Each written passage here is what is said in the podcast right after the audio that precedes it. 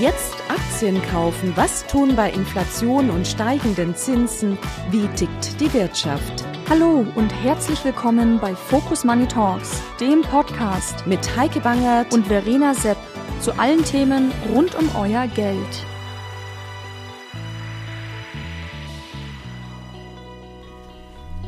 Hallo und herzlich willkommen bei Focus Money Talks. Ich bin Heike Bangert und spreche heute mit Philipp Gistakis, dem Chefanlagestrategen der Hypo Vereinsbank. Wir sprechen über den brutalen Angriff der radikal-islamischen Hamas gegen Israel und einen drohenden Krieg in Nahost, was politische Börsen in der Vergangenheit für Anleger bedeutet haben und was es diesmal sein könnte, darauf sehen wir ebenso wie auf Fragen rund um die Konjunktur und die Kapitalmärkte, also wie sich Anleger jetzt in der Phase der Abkühlung aufstellen sollten.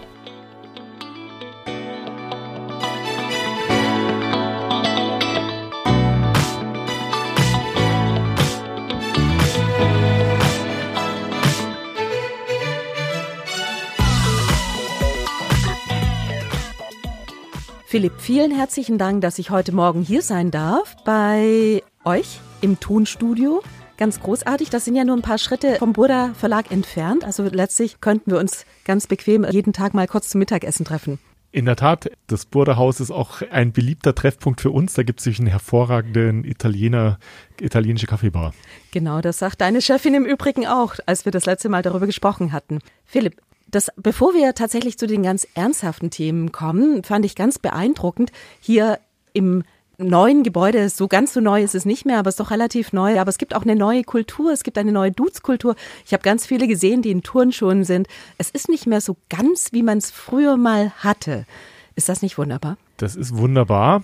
Es kommt auch ein bisschen darauf an, von welcher Seite man aus diesem Business kommt. Ähm, ich komme aus dem Investmentbanking, sehr angelsächsisch. Da wartest du sozusagen qua Englisch sowieso schon immer mit dabei. Aber auch bei uns ist es so, dass der Anzug mit Krawatte nicht mehr unbedingt notwendig ist. Ja, im Kundengespräch sieht man sich meistens, es sei denn, der Kunde bietet es an, dass du und sehr häufig lässt man mittlerweile auch die Krawatte im Kundengespräch weg. Aber dass wir jetzt im Poloshirt und in kurzer Hose da sitzen, soweit ist es noch nicht.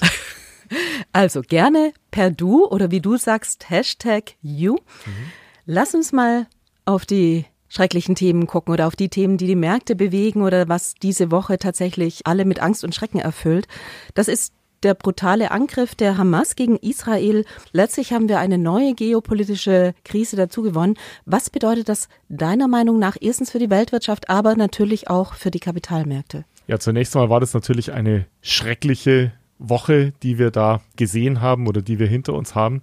Die Kapitalmärkte haben eigentlich relativ moderat reagiert darauf, denn die Einschätzung ist, solange dieser Konflikt, dieser Krieg ein lokaler Krieg bleibt zwischen Israel und der Hamas, dann sollten die wirtschaftlichen Auswirkungen vermutlich so überschaubar bleiben, dass sie eben keine überregionale Auswirkungen zum Beispiel auf die europäischen, auf die amerikanischen Kapitalmärkte haben. Der Ölpreis war ein bisschen volatil und das war auch genau, ist auch genau der Kanal, über den man sich sozusagen Gedanken und Sorgen macht, wenn der Konflikt sich ausweiten sollte, von einem lokalen zu einem regionalen Konflikt werden sollte, dann könnte es natürlich sein, dass der Ölpreis noch deutlich mehr Volatilität zeigt als ähm, das, was wir bisher gesehen haben. Genau, gemeinhin sagt man ja, politische Börsen haben kurze Beine, aber die Frage ist natürlich schon, du sagtest, wenn es sich eben nicht ausweitet, wissen kann man es nicht, aber womit rechnest du? Also ich rechne tatsächlich damit, dass es lokal bleibt. Aber ich bin jetzt ähm, Wirtschaftswissenschaftler, ich bin kein Politikstratege, aber natürlich lesen wir entsprechende Analysen und Einschätzungen von Experten, soweit es uns zugänglich ist. Aber du hast einen Punkt gesagt, den ich glaube, ich nur unterstreichen kann, nämlich solche Auswirkungen oder solche Entwicklungen werden typischerweise kurzfristig eher überschätzt und langfristig unterschätzt. Also das heißt, die kurzfristigen Auswirkungen auf die Märkte bleiben relativ überschaubar, weil sich vermutlich kurzfristig am Konjunkturzyklus Konjunkturzyklus etc. nicht viel ändern wird. Also zumindest am Konjunkturzyklus der Welt. Nicht für die betroffenen Länder ja, aber die größeren Regionen eher nicht betroffen. Aber natürlich können solche geopolitischen, geostrategischen Konflikte Verschiebungen im Machtgefüge und auch im Handelsgefüge, im Wirtschaftsgefüge der Welt verursachen, die dann eben mittel- bis langfristig durchaus Auswirkungen haben können, deren Entwicklung aber aus der aktuellen Perspektive nur schwer oder fast nicht vorhersehbar ist. Man kann dann mit Szenarien arbeiten, sich überlegen, wie wirkt sich das zum Beispiel auf den Welthandel aus, wie wirkt sich das auf die Energieversorgung aus, etc.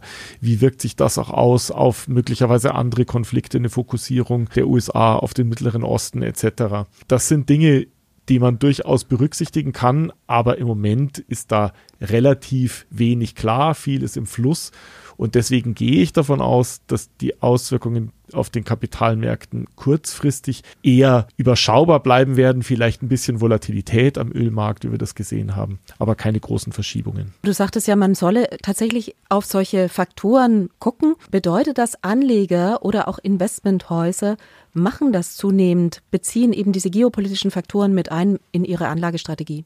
Naja, natürlich bezieht man solche Faktoren mit ein, denn die letzten zweieinhalb Jahre waren ja voll damit. Selbst Corona war ja ein Faktor, der zwar auf der einen Seite eine Gesundheitskrise war oder ein Gesundheitsproblem war, aber natürlich auch enorme äh, geopolitische Auswirkungen hatte auf die Handelsströme und so weiter, ja, auch auf das Gefüge innerhalb der großen Blöcke. Und auch mit dem Krieg Russlands gegen die Ukraine hat man das gesehen, welche enormen Auswirkungen das dann auch kurzfristig haben kann. Das war dann mal ein Ereignis, was tatsächlich auch kurzfristig deutliche Auswirkungen auf den europäischen Konjunkturzyklus beispielsweise hatte. Deswegen macht es schon Sinn, dass man diese Faktoren mit in seine Planungen mit einfließen lässt.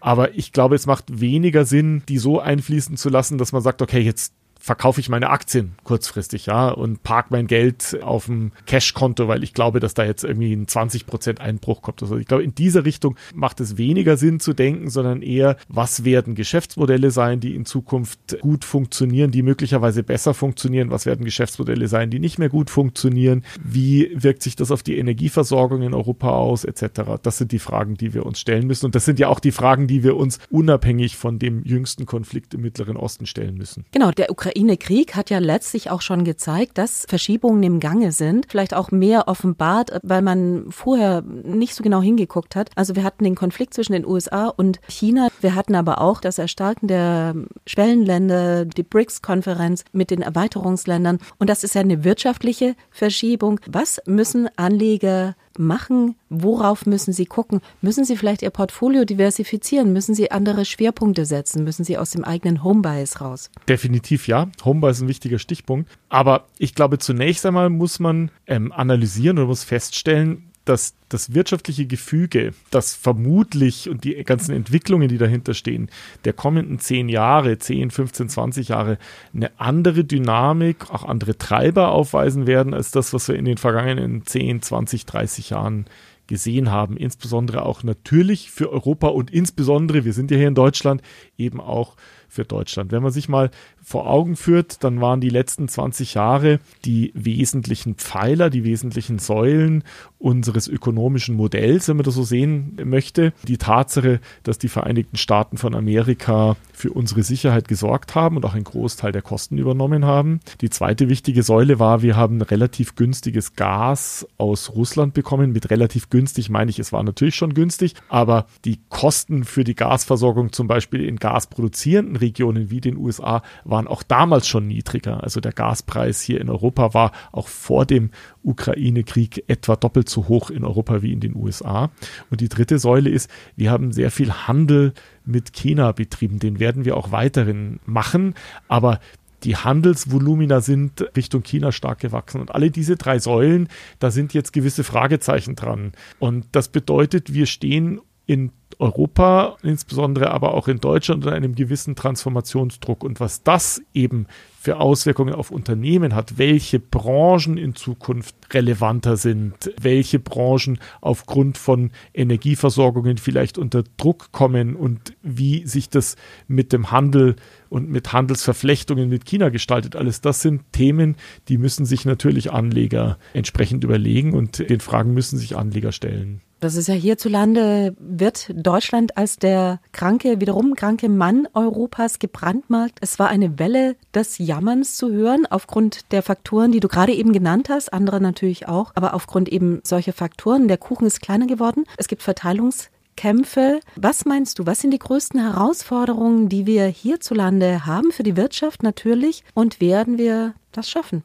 Ja, also das Stichwort des kranken Mannes von Europa, das finde ich vollkommen Unsinn, denn das hat so ein bisschen Konnotationen zu der Phase in den 90er Jahre, Ende der 90er Jahre, da war die wirtschaftliche Situation aber eine ganz andere. Wir hatten hohe Staatsdefizite, wir hatten eine schwächelnde Wirtschaft, wir hatten eine hohe Arbeitslosigkeit und wir hatten eine Wirtschaft in Deutschland, die relativ wenig wettbewerbsfähig war. Und das ist jetzt alles anders. Wir haben relativ im Vergleich zu den Industrieländern eine niedrige Staatsverschuldung, auch eine niedrige Nettokreditaufnahme, also niedrige Defizite. Wir haben eine niedrige Arbeitslosenrate und wir haben eigentlich eine Wirtschaft, die hochgradig wettbewerbsfähig ist, auch in Deutschland. Ja, es gibt bestimmte Faktoren, die da eine gewisse verändernde Rolle gespielt haben, jetzt mit Energie und so weiter. Aber dass wir jetzt sozusagen quasi vom Wirtschaftstreiber Europas in wenigen Monaten zum kranken Mann werden, das sehe ich so nicht. Also völlig übertrieben oder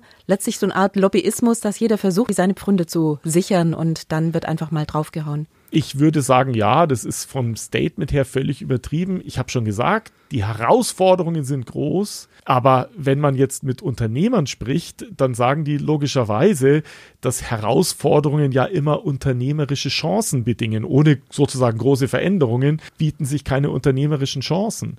Und äh, wir sind ja in Deutschland weltweit eigentlich gerade bekannt dafür, für unsere Fähigkeiten im Bereich Engineering, im Bereich Antworten, technologische Antworten auf große Weltfragen zu liefern.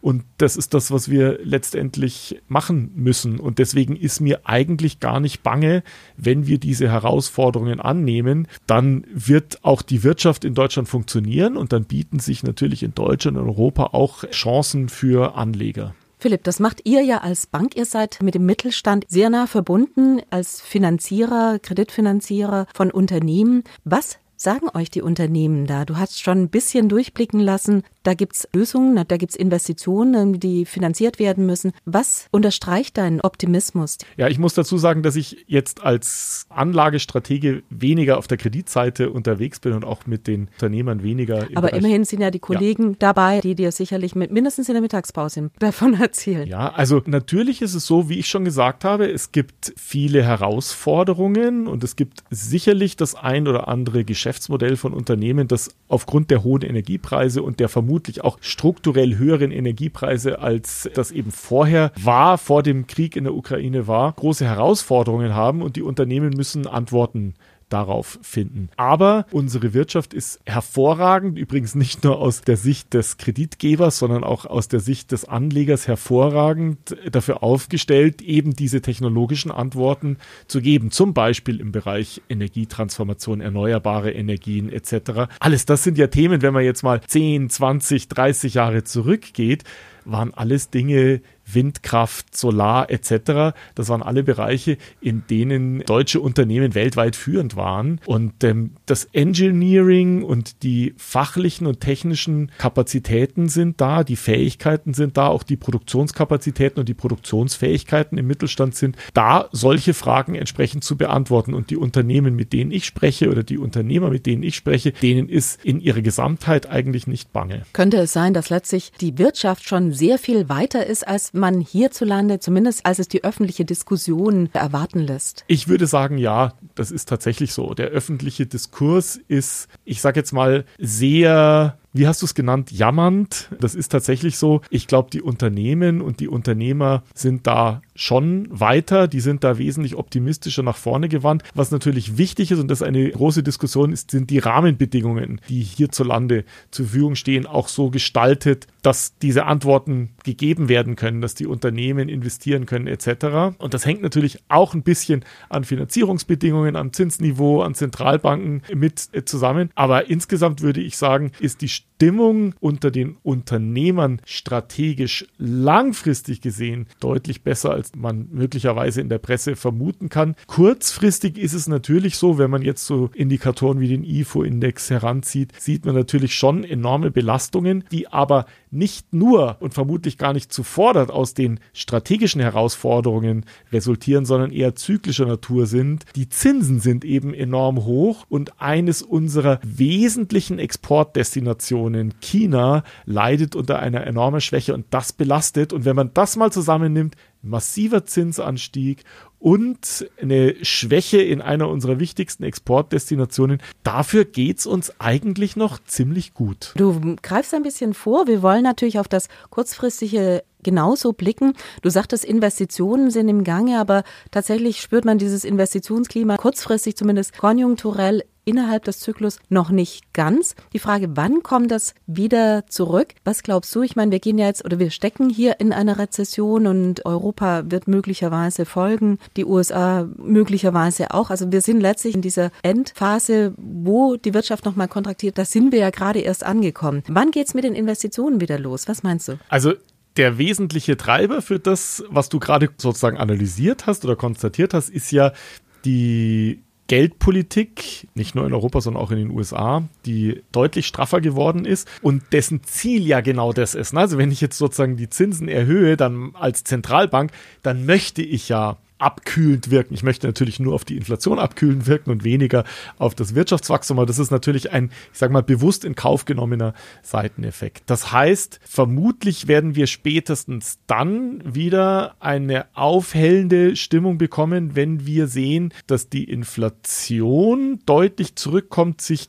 Richtung des Zielkorridors der Zentralbanken entwickelt und die Zentralbanken Spielraum haben, die Zinsen wieder zu senken. Das müssen sie tun, denn im Moment ist aller ökonomischer Theorie nach das Zinsniveau sowohl in Europa als auch in den USA sehr stark restriktiv. Das heißt, es bremst. Die Bremswirkung zeigt sich vielleicht noch nicht in allen Branchen und nicht auf allen Ebenen. Im Baukonjunktur sehen wir das schon, in anderen Branchen, in anderen Bereichen sehen wir es noch nicht. In den USA brummt das Ganze noch, da ist es auch noch nicht so richtig sichtbar, aber irgendwann mal wird das sichtbar sein und die Inflation wird sich weiter abkühlen, möglicherweise so, dass die Zentralbanken glaubhaft sagen können, sie bewegt sich auf den Zielkorridor zu und wir können anfangen, sozusagen diese Bremswirkung, die wir jetzt haben, sukzessiv zu reduzieren. Das bedeutet auch noch nicht, dass sie die Zinsen so weit senken werden, dass es wieder anschiebt, aber vermutlich, dass die Bremswirkung weniger dramatisch ist oder weniger deutlich, weniger spürbar ist. Und das wäre dann sicherlich auch ein Zeitpunkt, in dem auch das, die wirtschaftliche Aktivität und die von dir angesprochene Investitionstätigkeit vermutlich wieder zunimmt. Also die Kernfrage ist natürlich oder die 1000-Dollar-Frage, wann? Wann ist es soweit? Also wir, Zielkorridor sind zwei Prozent, wir sind jetzt ungefähr bei vier, also immer noch noch doppelt so hoch. Was würdest du sagen, wann kann man wieder über Zinssenkungen nachdenken oder wann werden die Investitionen wieder angestoßen werden? Wann ist die Börse wieder bereit, nach vorne zu gucken? Also ein ganz guter Weg ist, sich sozusagen die Markterwartungen anzuschauen. Zunächst mal als so ein Basisszenario. Dann weiß man zumindest, was der Markt entsprechend einpreist. Und dann kann man sich überlegen als Anleger, Anlegerin, ob man eine andere Sichtweise hat. Und bei den Markterwartungen ist es so, dass vermutlich die ersten Zinsen Zinssenkungen in den USA und dann folgend auch in Europa im zweiten Halbjahr 2024 kommen könnten. Und wenn man sich auch noch Markterwartungen anschaut, dann könnten diese Zinssenkungen einen Umfang von bis zu 100 Basispunkten, also vier Zinssenkungen auf 25 Basispunkte, das wäre dann ein Prozent insgesamt, umfassen im kommenden Jahr. Aber wie gesagt, noch nicht so schnell. Es ist ja, ich sag mal, noch im ersten Quartal erwartet worden, dass die Zentralbanken möglicherweise bereits Ende diesen Jahres die Zinsen wieder senken könnten. Und das ist jetzt ein bisschen nach hinten rausgeschoben worden. Und was sich auch verändert hat, ist die Einschätzung, wie lange die Zentralbanken auf dem hohen Niveau bleiben. Wir sind vermutlich aller Voraussicht nach jetzt auf dem Endpunkt des Zinserhöhungszyklus angekommen. Also keine Zinserhöhung mehr jetzt für mehr. November. Ja, mhm. also ich sage jetzt mal im Basisszenario keine weiteren Zinserhöhungen, aber es gibt natürlich ein gewisses Risikoszenario, dass zum Beispiel hoher Ölpreis oder eine, ein weiteren in den USA sehr robuster Arbeitsmarkt dazu führen könnte, dass die amerikanische Zentralbank nochmal nachlegt. Das ist ein Risiko, das ist nicht das Basisszenario, das ist ein Risikoszenario. Also im Basisszenario haben wir den Zinshöhepunkt in Europa und in den USA bereits erreicht. Die Frage ist jetzt, wie lange bleiben wir auf diesem Zinshöhepunkt und wann fühlt sich die Zentralbank in einer Situation, dass sie eben die Zinsen wieder senken kann. Und das ist übrigens auch ganz wichtig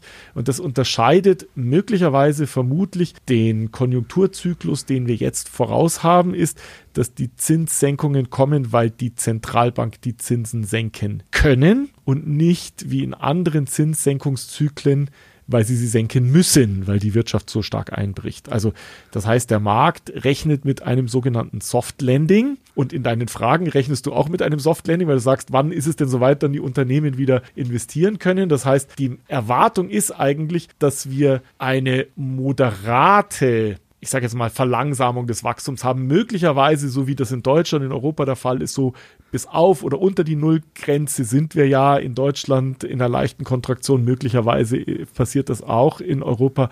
Aber eine richtig schwere, tiefe, lange Rezession, die erwartet eigentlich niemand, sondern wie gesagt, so ein Soft Landing. Die Zentralbanken erreichen es, die Inflation abzukühlen mit einem Wirtschaftswachstum, was dann ungefähr 0% ist. Dann kommen Zinssenkungen und dann kann sich das Ganze wieder moderat beschleunigen, ohne dass wir eben in eine schwere Rezession gehen. Das heißt, die Zentralbanken können können die Zinsen senken. Sie, es ist anders als in der Vergangenheit, wo sie sie senken mussten, weil die Wirtschaft in der Krise war. Würdest du am Ende sagen, die Notenbanken hätten einen guten Job gemacht? Wenn sich das so entwickelt und das zeigt sich tatsächlich so, dann haben sie tatsächlich einen guten Job gemacht, wenn man mal davon absieht, dass sie ein bisschen lange auf dem Pfad geblieben sind. Die Inflation ist transitorisch und da schauen wir jetzt mal zu. Das wird sich schon wieder geben. Also das heißt, sie haben relativ spät sich davon überzeugen lassen, dass die Zinsen angezogen werden müssen. Aber insgesamt muss man sagen, bei den massiven Zinserhöhungen, die wir gesehen haben, die wir hinter uns haben, ist die Wirtschaft eigentlich in einer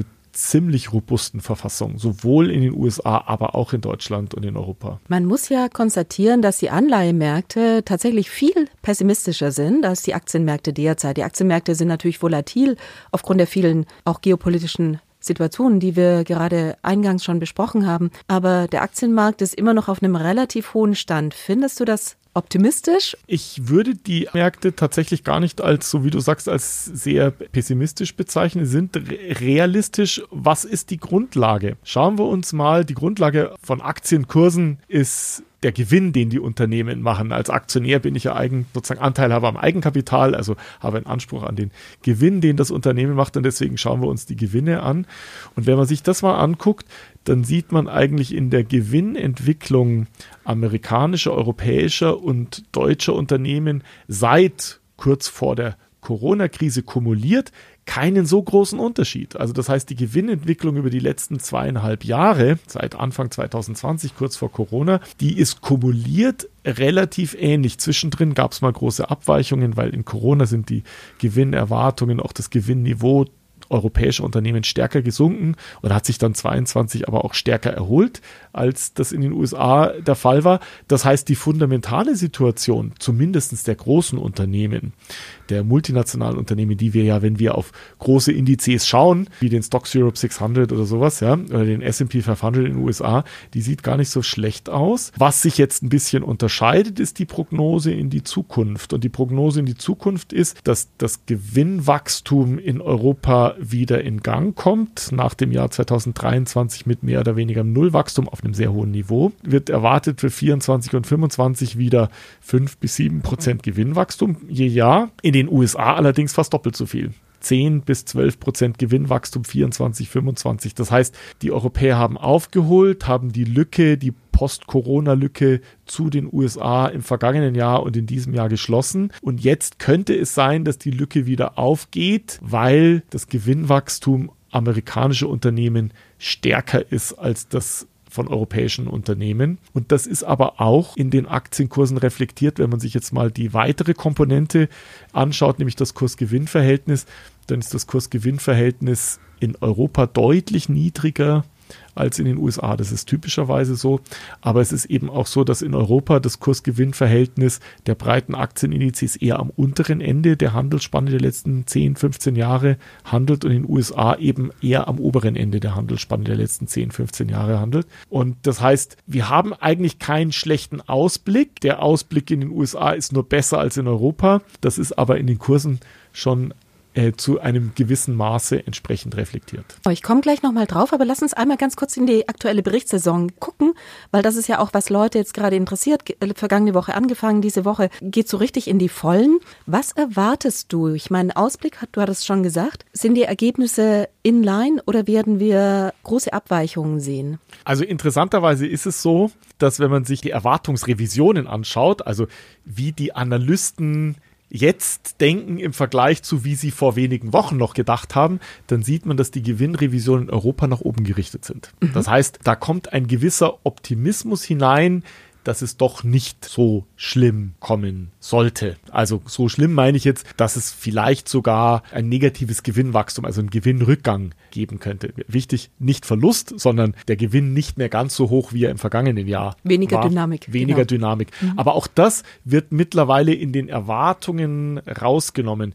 Wenn das so sein sollte, dann sollten eigentlich die Bilanzberichtssaison in Europa gar nicht so schlecht laufen. Wenn man sagen muss, wenn die Erwartungen jetzt hochgehen, dann müssen natürlich die, die Ist-Zahlen auch erstmal mitkommen. Aber man sieht, der Markt wird optimistischer, zumindest für Europa. Für die USA sehen wir das nicht, aber für die USA spielt eben eine große Rolle. Das Gewinnwachstum, was für nächstes Jahr projiziert wird, deutlich ähm, höher ist als das, was für Europa projiziert. Also eine interessante Entwicklung. Gewinnrevision in Europa nach oben gerichtet. Mal sehen, ob die Erwartungen entsprechend bestätigt werden. Und dann ist es natürlich immer sehr viel wichtiger darauf zu achten, welchen Ausblick geben die Unternehmen. Da sind wir noch nicht ganz, weil das dann vermutlich für das kommende Jahr erst in der Q4-Saison kommt. Sind ja auch in der Q3-Saison nicht so viele Unternehmen, die berichten. Nur die, die eben tatsächlich quartalsmäßig berichten, die, die halbjährlich berichten, berichten ja jetzt nicht. Wir sehen also nur ein eingeschränktes Universum, aber man sieht, die Stimmung hält sich auf. Das klingt so ein bisschen wie beim Sprint, wenn man noch mal schneller über die Ziellinie möchte, weil du vorher sagtest, in USA sind die Ausblicke nun doch wieder gravierend besser. Im Rennen Europa gegen USA gewinnen fast immer die USA und das hat viel mit Technologie zu tun, das hat viel mit KI zu tun und wenn man sich die Indizes anguckt, dann sieht man ja auch, dass sie getrieben werden von großen technologieaffinen Unternehmen, Internetunternehmen, KI-Unternehmen, die das Thema voranbringen. Ist das deiner Meinung nach ein Vorteil? Ich meine, zum einen ist es schwierig, mit einem solchen Index umzugehen, aber auf der anderen Seite ist es eine riesen Cash-Maschine, die immer weitergehen könnte, oder? Definitiv. Also was das Thema ähm, künstliche Intelligenz angeht etc., sind die amerikanischen Unternehmen, der amerikanische Markt natürlich weit vor allen anderen, insbesondere vor den Europäern. Und das hat natürlich auch deutliche Auswirkungen an den Märkten gehabt. Allerdings muss man da ein bisschen vorsichtig sein, denn auch für den Bereich der KI gilt im Prinzip das, was wir bezüglich geostrategischer Entwicklungen gesagt haben. Es besteht das Risiko, dass wir die kurzfristigen Auswirkungen überschätzen, beziehungsweise unsere Prognosefähigkeit bezüglich kurzfristigen Gewinnern und Verlierern überschätzen und unterschätzen, welche langfristigen strukturellen Auswirkungen haben. Wenn man sich mal den amerikanischen Markt anschaut, dann kann man sagen, dass to date kumuliert im Wesentlichen im breiten Markt die Performance von einer Handvoll, vielleicht ein gutes Dutzend amerikanischer Unternehmen gekommen ist und alle anderen, also wenn man jetzt den S&P 500 nimmt und da sozusagen die sieben großen Namen ausschließt, die klar immer assoziiert werden mit dieser Technologieentwicklung, dann haben die 493 restlichen mehr oder weniger eine Null-Performance hingelegt in diesem Jahr. Und das zeigt, wie stark fokussiert das Ganze auch ist. Und ich sehe das ein bisschen kritisch, weil natürlich ist die Wahrscheinlichkeit nicht klein, dass von den großen Unternehmen auch von dieser KI-Entwicklung profitieren werden. Aber welche Auswirkungen KI tatsächlich auf unsere Wirtschaft haben wird langfristig und welche Geschäftsmodelle davon profitieren werden, das lässt sich vermutlich jetzt noch gar nicht abschätzen. Und blicken wir mal 23 Jahre zurück in der Dotcom-Bubble, da war unsere Fähigkeit, die Gewinner und die Verlierer zu prognostizieren, relativ überschaubar. Oder die, der Erfolg in der wir in unseren Fähigkeiten als Markt, diese Gewinner und Verlierer zu prognostizieren, relativ überschaubar. Und die großen Unternehmen, die profitieren deswegen, weil es die sogenannten Household Names sind. Also jeder, der sich mit KI beschäftigt, würde sagen, okay, diese sieben Unternehmen haben damit was zu tun und deswegen werden die auch äh, davon profitieren. Ob das tatsächlich so ist, eine andere Frage. Und das bedeutet, diese Entwicklung ist in den Kursen schon vorweggenommen worden. Ob sie dann tatsächlich in den Gewinnen auch dieser rasanten Kursentwicklung folgen wird, das ist eine andere Frage und es bietet dann natürlich oder birgt dann natürlich auch schon ein gewisses Rückschlagspotenzial, wenn sich da Enttäuschungen einstellen sollten. Okay, das klingt nach Ernüchterung oder einer Ernüchterungsphase, die eintreten könnte. Würdest du sagen, dafür sind die jetzt zu teuer? Also einige von den Namen, die da genannt sind, ja, der amerikanische Markt insgesamt nicht, weil wenn man, wie gesagt, diese großen Namen rausnimmt, dann hat sich das Kurs-Gewinn-Verhältnis des restlichen Universums zwar auf einem relativ hohen Niveau, aber einem deutlich niedrigen Niveau als die, die anderen eher seitwärts entwickelt. Also auch in den USA am Aktienmarkt findet man aktuell Opportunitäten, die durchaus nicht überbewertet sind oder die auch durchaus attraktive Einstiegsmöglichkeiten geben. Was mir noch wichtig ist, aus dem, was ich gesagt habe, folgt nicht notwendigerweise das Risiko eines großen Rückschlages. Aber was vermutlich nicht unwahrscheinlich ist, ist, dass die Aktienmärkte in den kommenden Jahren in den USA weniger zusätzlichen Impuls durch eine Bewertungsausdehnung erfahren werden. Und das heißt, selbst wenn es keinen großen Rückschlag gibt, könnte es sein, dass die Aktienmärkte zum Beispiel etwas langsamer in den USA steigen als das Gewinnwachstum. Und auch dadurch würde dann sozusagen quasi schon eine gewisse Überbewertung abgebaut werden. Wenn eben das Gewinnwachstum tatsächlich mit 10, 12 Prozent steigt, die Aktienkurse aber nur einstellig, dann kommt das Kursgewinnverhältnis auch ein bisschen zurück. Und das ist durchaus aus meiner Sicht ein realistisches Szenario gute Kursgewinne, aber vermutlich oder möglicherweise in den USA nicht im selben Rahmen, wie die Gewinne steigen werden. Die Frage der Fragen ist natürlich, wie sollen sich Anleger in einem solchen Umfeld aufstellen? Kurzfristig, um diese schwankungsreiche Zeit zu überbrücken oder zu überstehen, langfristig natürlich, um Chancen zu wahren. Ja, ich sage jetzt mal so, die erwartbare und banale Antwort des Portfolio-Managers diversifizieren, diversifizieren, diversifizieren und das über Branchen, Länder, aber eben auch über Anlageklassen hinweg. Und das Letztere ist mir sehr wichtig, weil dieses Diversifizieren über Anlageklassen hinweg, also die Berücksichtigung von festverzinslichen Wertpapieren, war in den vergangenen Jahren eher schwierig. Ein Renditeumfeld, wo zehnjährige Staatsanleihen in Deutschland minus 0,5 Prozent Rendite gebracht haben, da war das sehr schwierig, sich als Anleger zu überwinden, da gewisse Summen des, des Anlagekapitals rein zu investieren. Bei zweieinhalb bis drei Prozent Rendite auf zehnjährige Bundesanleihen, also sozusagen das sicherste, was man in Europa kaufen kann an festverzinsliche Anleihen, was ja schon über dem Inflationsziel der Zentralbank liegt. Also das heißt, wenn die Zentralbanken es tatsächlich schaffen, auf diese 2% Inflationsziel zurückzukommen, dann habe ich mit der sichersten Anlage in Europa tatsächlich eine Realrendite, eine inflationsadjustierte Rendite, die leicht positiv ist. Das heißt, Anleihen in das Portfolio wieder verstärkt zu integrieren, macht Sinn. Auch vor dem Hintergrund, dass ich am Anleihenmarkt vermutlich, wenn ich jetzt nicht nur deutsche Staatsanleihen nehme, sondern das auch diversifiziere über unterschiedliche Länder, unterschiedliche Währungen, vielleicht auch Unternehmensanleihen mit äh, berücksichtige, dass ich Renditen vielleicht im Größenordnung von 4% erzielen kann. Und wenn ich jetzt das vergleiche, dass vermutlich am Aktienmarkt in den kommenden Jahren Renditen von 6, 7, 8% drinnen sind, aber bei einem höheren Risiko, dann sieht man, dass aus Rendite-Risikogesichtspunkten die Anleihen tatsächlich ganz interessant sind und aus meiner Sicht wieder mit vernünftigen Gewichten ins Portfolio zurückkehren sollten. Mhm. Du sprichst über Staatsanleihen, sprichst du auch über Unternehmensanleihen? Auch ja, auch Unternehmensanleihen. Der Vorteil von Unternehmensanleihen, wenn man jetzt Unternehmensanleihen mit guter Bonität, also die sogenannten Investment-Grade-Unternehmensanleihen nimmt, dann ist der, dass die typischerweise eine relativ kurze Laufzeit haben, also unter fünf Jahre, deren Zinsänderungsrisiko ist also nicht so wahnsinnig hoch. Bedeutet natürlich auch, wenn die Renditen zurückkommen, habe ich das Aufwärtspotenzial nicht ganz so hoch.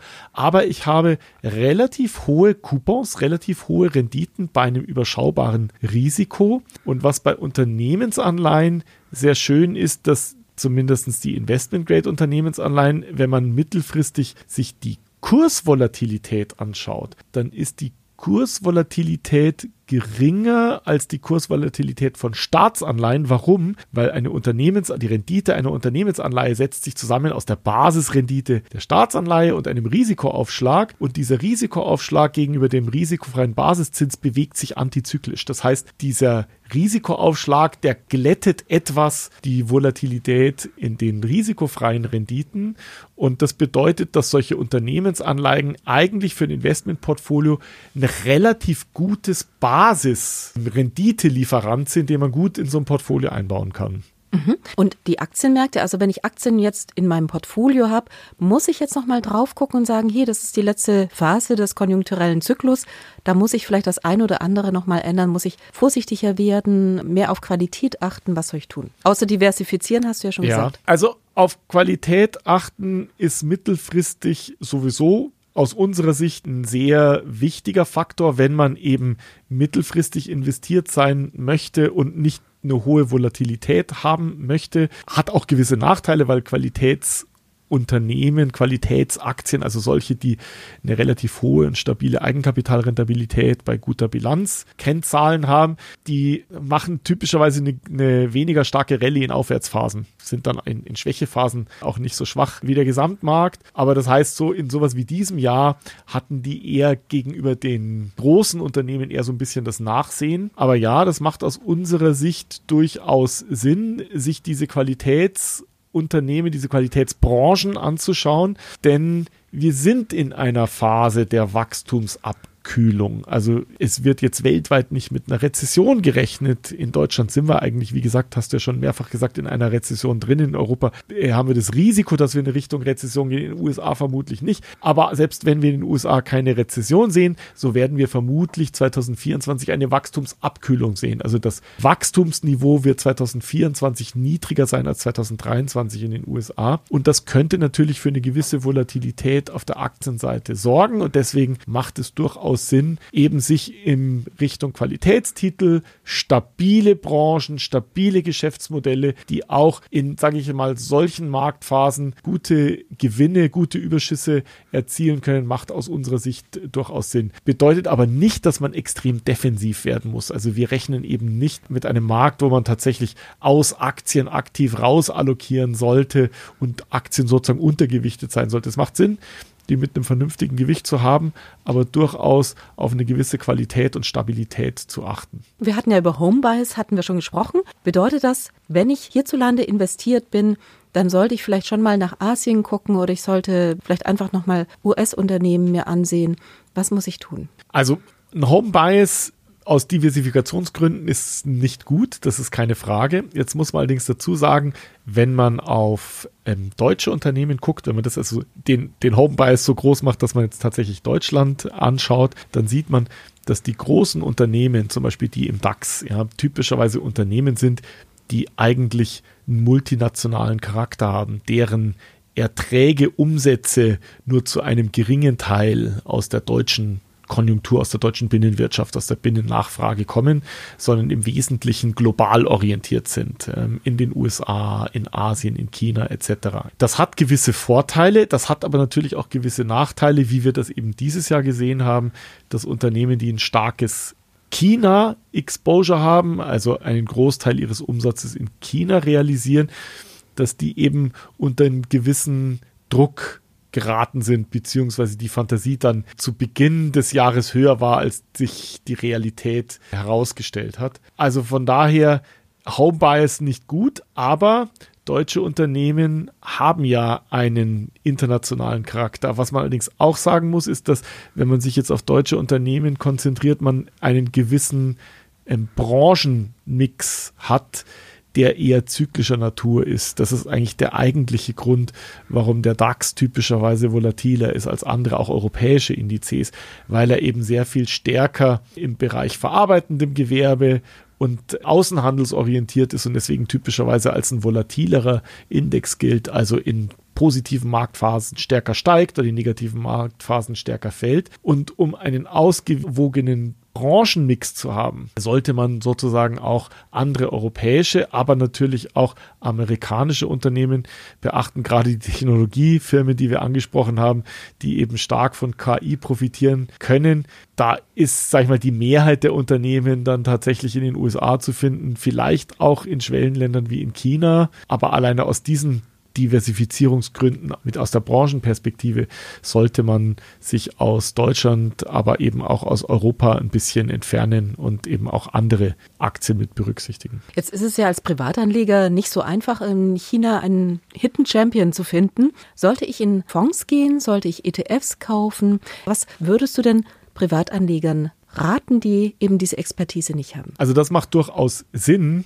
Auch äh, wir in der Vermögensverwaltung ziehen ETFs heran in Bereichen, in Segmenten, wo es wenig Sinn macht, dass wir eine Einzeltitelselektion mhm, machen. Zum Beispiel, also zum Beispiel in Asien, mhm. in den Schwellenländern. Ja, also das heißt, bestimmte Segmente, die kann man durchaus sehr, sehr sinnvoll mit ETFs bespielen. Und das hängt dann, wie gesagt, von den Volumina aus, die man äh, investieren möchte in einem bestimmten Segment oder auch insgesamt. Also ETFs sind Instrumente, die man sehr gut einsetzen kann, um zu diversifizieren, um auf eine einfache, kostengünstige Art und Weise zu diversifizieren.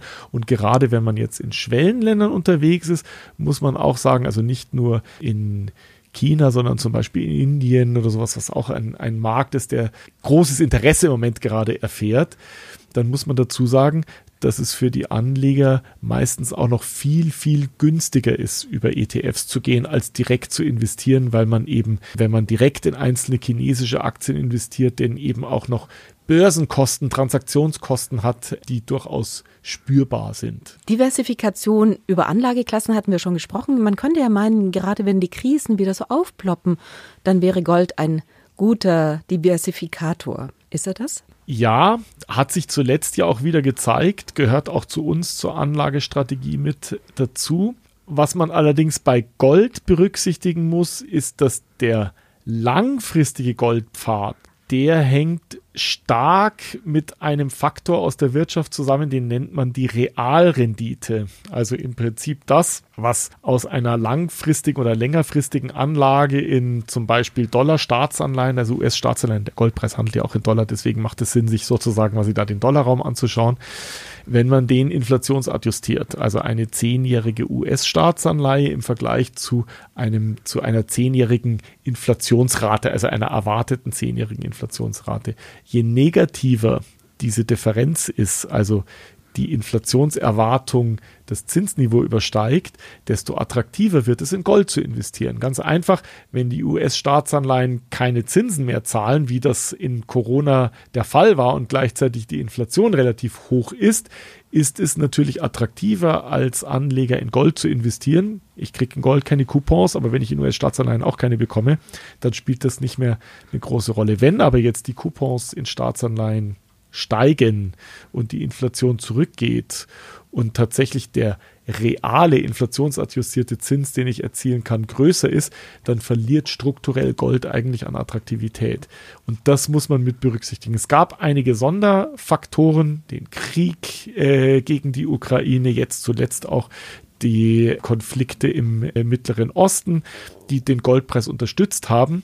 Aber wenn man das mittelfristig sieht und mal sozusagen diese Konflikte abkühlen sollten, dann birgt der Goldpreis ein gewisses Rückschlagsrisiko, weil er eben aktuelles Preisniveau im Prinzip noch beinhaltet, analog wie vor anderthalb Jahren, als die Realrendite minus ein Prozent war.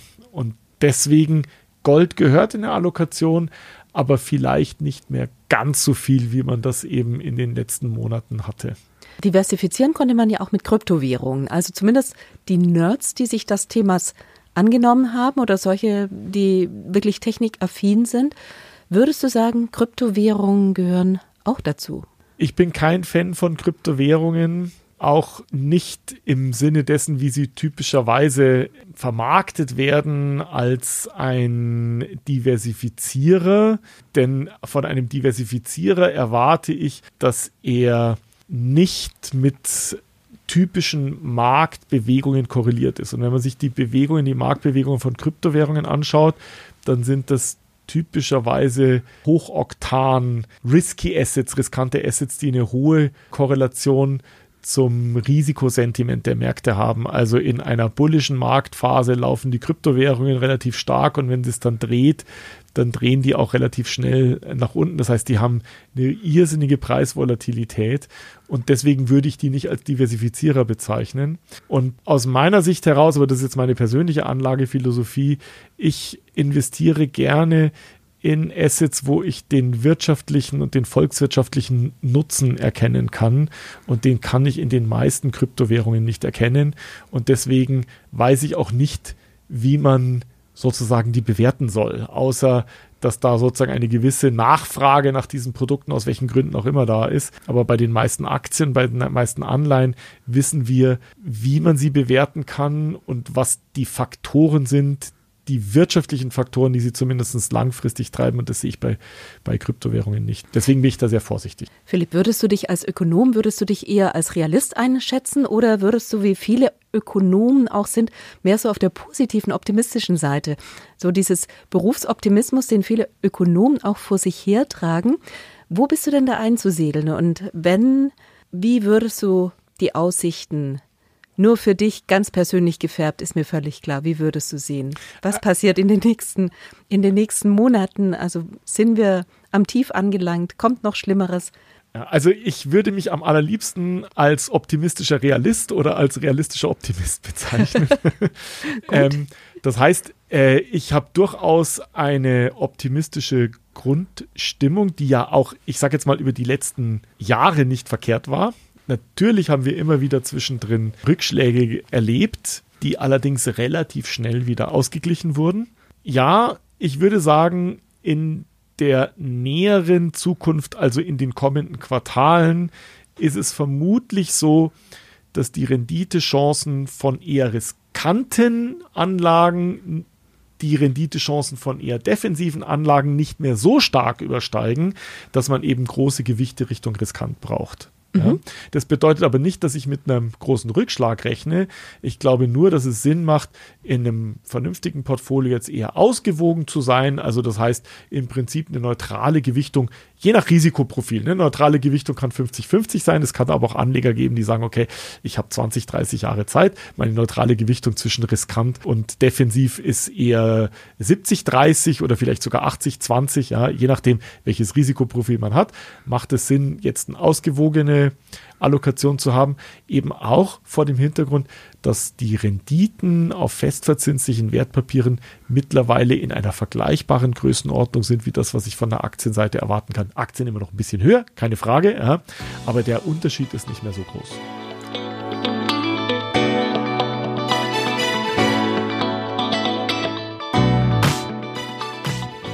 Optimistischer Realist oder realistischer Optimist, das klingt gut und auch nicht zu abgehoben, um die Chancen zu wahren und vor den Herausforderungen die Augen zu verschließen. Damit sind wir am Ende der 50. Episode von Focus Money Talks. Euch vielen Dank fürs Zuhören und allen eine schöne Woche.